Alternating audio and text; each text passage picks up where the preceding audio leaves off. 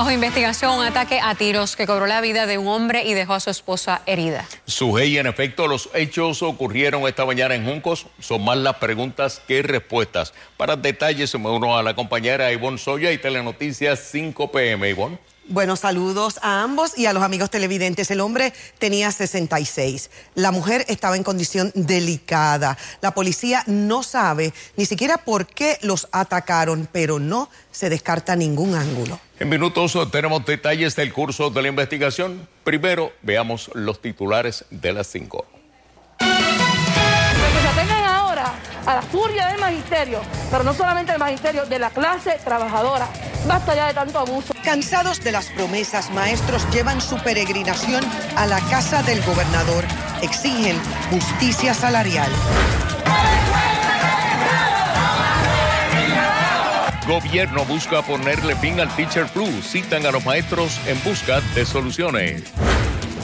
A la vuelta de la esquina, otro flu. Enfermeros organizan lo que han bautizado como el White Flu.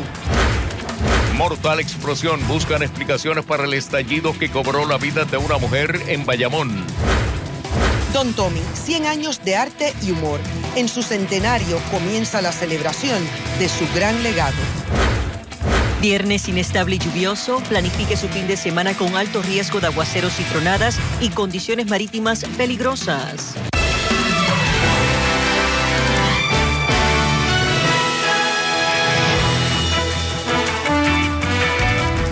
Buenas tardes. El país ha sido testigo del reclamo masivo de los maestros que acudieron en protesta y han llegado de todas partes de la isla, perdón, hasta la fortaleza, donde le exigen al gobierno justicia salarial y un retiro digno. Y Pony, amigos televidentes, su petición parece no haber caído en oídos sordos. El gobierno de Pedro Pierluisi o su administración les hizo una nueva promesa de sentarse a dialogar y examinar qué posibles opciones o alternativas. Los maestros aseguran que están listos para mantenerse en lucha y advierten sobre lo que han llamado la furia magisterial. Tenemos cobertura en equipo que estaríamos comenzando con el compañero Luis Guardiola. El principal objetivo del secretario de Educación previo a la reunión con los maestros era poner fin al Teachers Flu. Nos permita reabrir nuestras escuelas, operar el sistema con normalidad en los próximos días. A la campaña de ausentismo se unieron hoy casi dos terceras partes de los 40 mil maestros del sistema público a la mesa para resolver el reclamo de salario y retiro digno, el gobierno no llevó mucho más que su compromiso de impulsar aumentos ante la Junta de Control Fiscal. de hecho, el gobernador ha pedido un voto de confianza. La economía va a mejorar, la condición presupuestaria va a mejorar. La reunión en el Palacio Rojo duró poco menos de una hora, pero al final no hubo grandes soluciones. El próximo miércoles, el secretario, junto con otros ayudantes, van a tener una reunión con los líderes de los diferentes sindicatos. Los maestros no consiguieron un compromiso concreto para añadir mil dólares en vez de 470 al salario básico que no se revisa en 14 años, ni para que se revierta la congelación de la pensión para cerca de 30 mil de ellos. Así las cosas, el flu podría convertirse pronto en epidemia. Vamos a tener asambleas y consultas. A partir de este domingo inician todos los gremios unidos en una sola voz y nosotros vamos a tomar las decisiones que tengamos que tomar, que incluirán las que tengan que incluirse y otras que todavía no se han ejecutado. Yo empeñé mi palabra en esa mesa eh, que está ahí.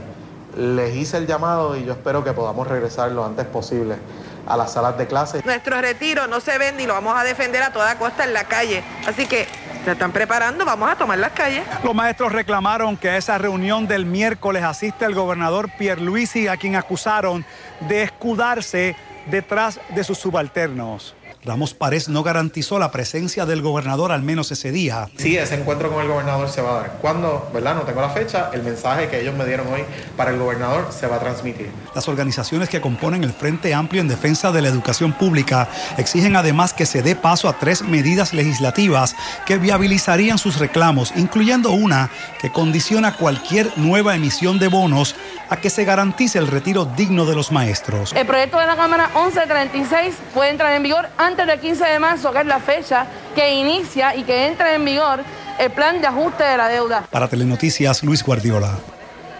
Amigos, y más temprano, miles de maestros marcharon desde el Capitolio abarrotando las calles del viejo San Juan hasta la fortaleza. William y Sepúlveda con detalles. Desde temprano, maestros y aliados comenzaron a calentar motores en el ala sur del Capitolio.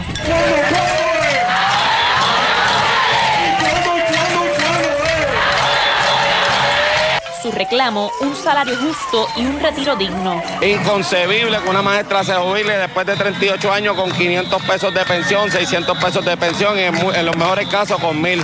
Son una falta de respeto, así no se valora la educación del país.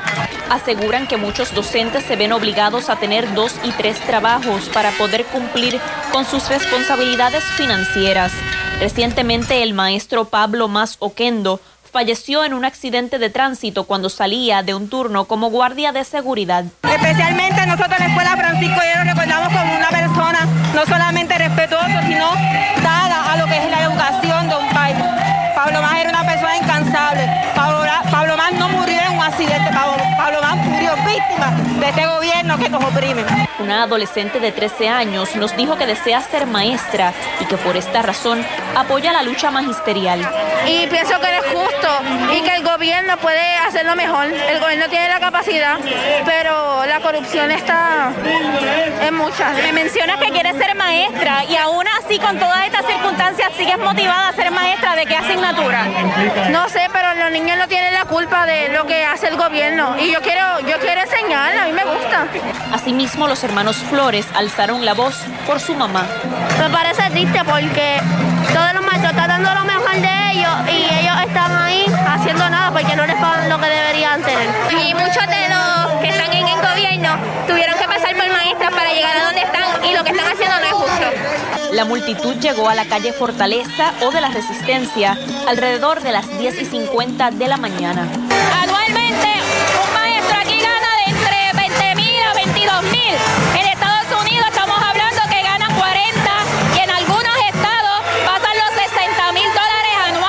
Se convocó para que este próximo miércoles los maestros regresen aquí a la calle Fortaleza mientras se lleva a cabo la reunión. Para Telenoticias, Willen y Sepúlveda. A dos años de los terremotos que dejaron inservibles escuelas de la región sur del país, dos comunidades escolares de Yauco reclamaron hoy acción de parte del Departamento de Educación. Los maestros aseguran que la educación presencial se ha visto afectada y la prioridad son los estudiantes y su futuro. Y Betsosa amplía.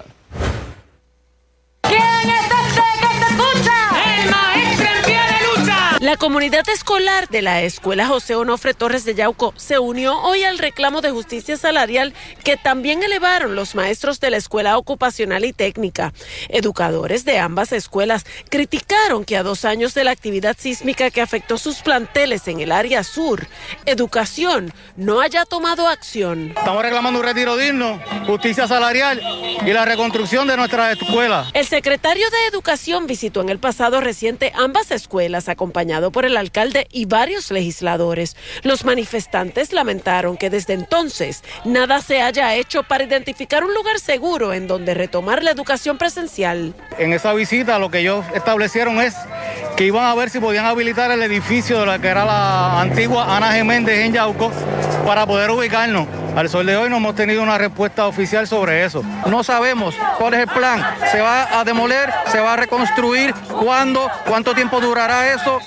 Esa es la incertidumbre. Es algo indignante. Estamos cansados. Hay maestros de educación especial. Los de Guayanilla tienen un cajoncito de madera. Nosotros ni tenemos un cajoncito de madera. En la línea de piquete encontramos a la maestra de educación especial que da clases en un banco. Su denuncia se tornó viral en las redes sociales. Mi escuela no tiene espacio para ubicarme. Por eso yo doy clase en los banquitos. ¿Qué le ha dicho educación desde que usted puso ese post? Eh, lo último que escuché que le dijeron a la directora escolar que tenía que remover los banquitos. Y es que la escuela superior ocupacional es la más grande no solo del municipio de Yauco, sino también de todo el distrito escolar completo, con una matrícula de 1.032 estudiantes y 131 empleados, 87 docentes. Hoy los estudiantes toman sus clases de manera híbrida, hacinados en los salones de los talleres vocacionales.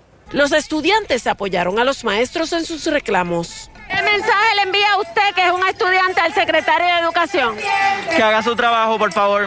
Que sé que tiene um, la capacidad para hacerlo, lo puede hacer. Abordado en Fortaleza, el secretario rechazó el cierre total de estos planteles. Estamos ya en las, en, la- en las últimas conversaciones con Prisco para poder utilizar una facilidad cercana a esta escuela, pero nuestra intención es remodelar o reconstruir. La escuela no va a cerrar. Para Telenoticias, Ivette Sosa. Se estima que más de 16 mil maestros se ausentaron hoy en las escuelas públicas del país. Como vimos, muchos marcharon a la fortaleza, otros se manifestaron en sus respectivos planteles. Bueno, hoy intentamos ver la realidad particular de algunos maestros. Al azar se le preguntó su nombre, la materia que imparte, los años de experiencia y su salario. Escuchemos. Mi nombre es la profesora Teresa Vázquez Cabrera. Soy profesora de la Escuela Ramón Power y Giral de Las Piedras. Tengo de 20 a 21 años de servicio en el departamento y estoy ganando, mi sueldo es alrededor de 1.100 dólares. Mi nombre es Sandra Velázquez, soy maestra de la Escuela Superior Ramón Power en Las Piedras. Tengo 20 años de servicio y mi quincena es de 859 dólares. Mi nombre es Mr. Edwin Lozada, llevo cuatro años en el magisterio, estoy estudiando mi bachillerato y estoy ganando 1.750 quincenales. Mediante las redes sociales, el gobernador se dirigió a los maestros. Aquí parte de su mensaje y citamos. Reitero mi apoyo a los maestros y maestras que son parte esencial de nuestra misión de educar a los estudiantes del sistema público de enseñanza. Tengo un compromiso inquebrantable con mejorar sus salarios y condiciones de trabajo. Luego de años de recortes y reducciones de personal en el gobierno, hemos logrado comenzar a invertir en nuestro capital humano, comenzando con el magisterio cerramos la cita. Y hoy te preguntamos, ¿crees que es justo el reclamo de los maestros? 97% opinó que sí. Un 3% dijo que no. Para más noticias recuerda acceder telemundopr.com. Amigos, en reiteradas ocasiones se ha denunciado que las condiciones de trabajo de eh, los servidores especialistas en salud en el centro médico son precarias. Hoy se informa que los empleados de la salud a nivel nacional, todo Puerto Rico, planifican un white flu. Silvia Gómez con detalles. que están exponiendo a enfermeros a trabajar con 10, con 15, con 20 pacientes y después de todo esto, tras de que trabajan con esa cantidad de pacientes, los exponen a trabajar en facilidades como ustedes están viendo en la foto.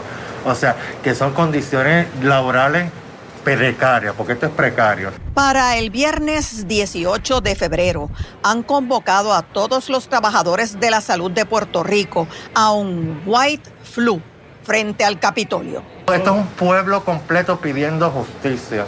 Un grupo de empleados de centro médico presentaron hoy lo que ellos entienden es la realidad de este centro hospitalario, con inundaciones en el área de finanzas, con un éxodo de empleados, problemas de falta de equipo y equipo sin la esterilización requerida. No hace mucho, hace como tres semanas más o menos, había un ciento y pico de pacientes en la sala de emergencia y una enfermera. La enfermera cuando fue a, a- que pasa por el lado donde está el listado de cuánta gente hay y vio que había tanta gente, ¿qué hizo?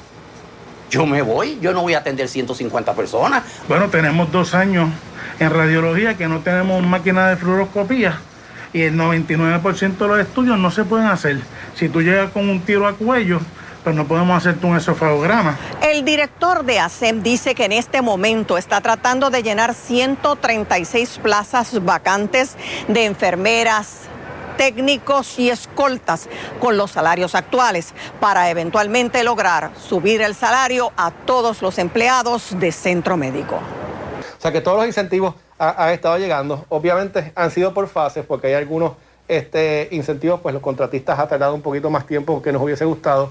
Pero los, los empleados de tanto de ASEM como del, universitario hace más de un año empezaron a recibir incenti- incentivos. El licenciado Mata dijo que van a modernizar toda el área de radiología y que están sellando los techos para evitar inundaciones futuras con una inversión de sobre 5 millones de dólares. Para Telenoticias, Silvia Gómez. Bueno, y en estas condiciones que observan quedó una residencia en Bayamón, donde se registró una explosión que cobró la vida de una mujer. Bomberos, la policía y la Agencia Federal de Explosivos, ATF, por sus siglas en inglés, están investigando las causas del estallido que provocó el colapso parcial de la estructura. Es Maribel Meléndez Fontán quien tiene detalles. Un escape de gas pudo ser el detonante de una explosión e incendio ocurridos en esta residencia.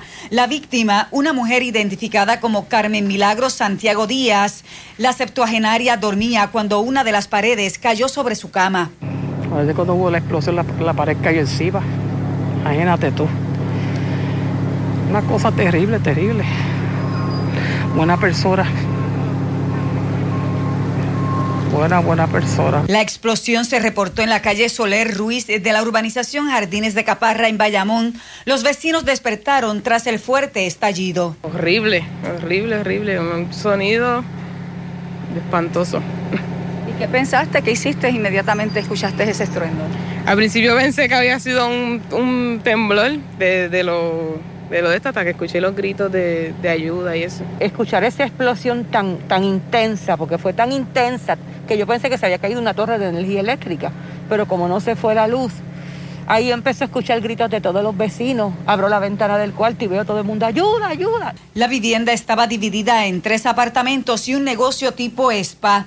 Fue necesario reforzar la estructura para efectos de la investigación. Algunas puertas y ventanas también salieron disparadas hacia el otro lado de la avenida. Definitivamente, parece que la recalco, debe haber habido una concentración de gas mayor para que haya explotado. Los vecinos también afirman que sí, que realmente escucharon una explosión. La onda expansiva provocó que colapsara el techo y las paredes de la estructura e incluso de la vivienda contigua. De igual manera, hizo que se propagara el incendio rápidamente dentro y fuera de la residencia. Dos jóvenes que vivían en la parte posterior de la vivienda salieron ilesos. Sus autos quedaron totalmente quemados. Este incidente ocurre en medio del llamado Red Flu.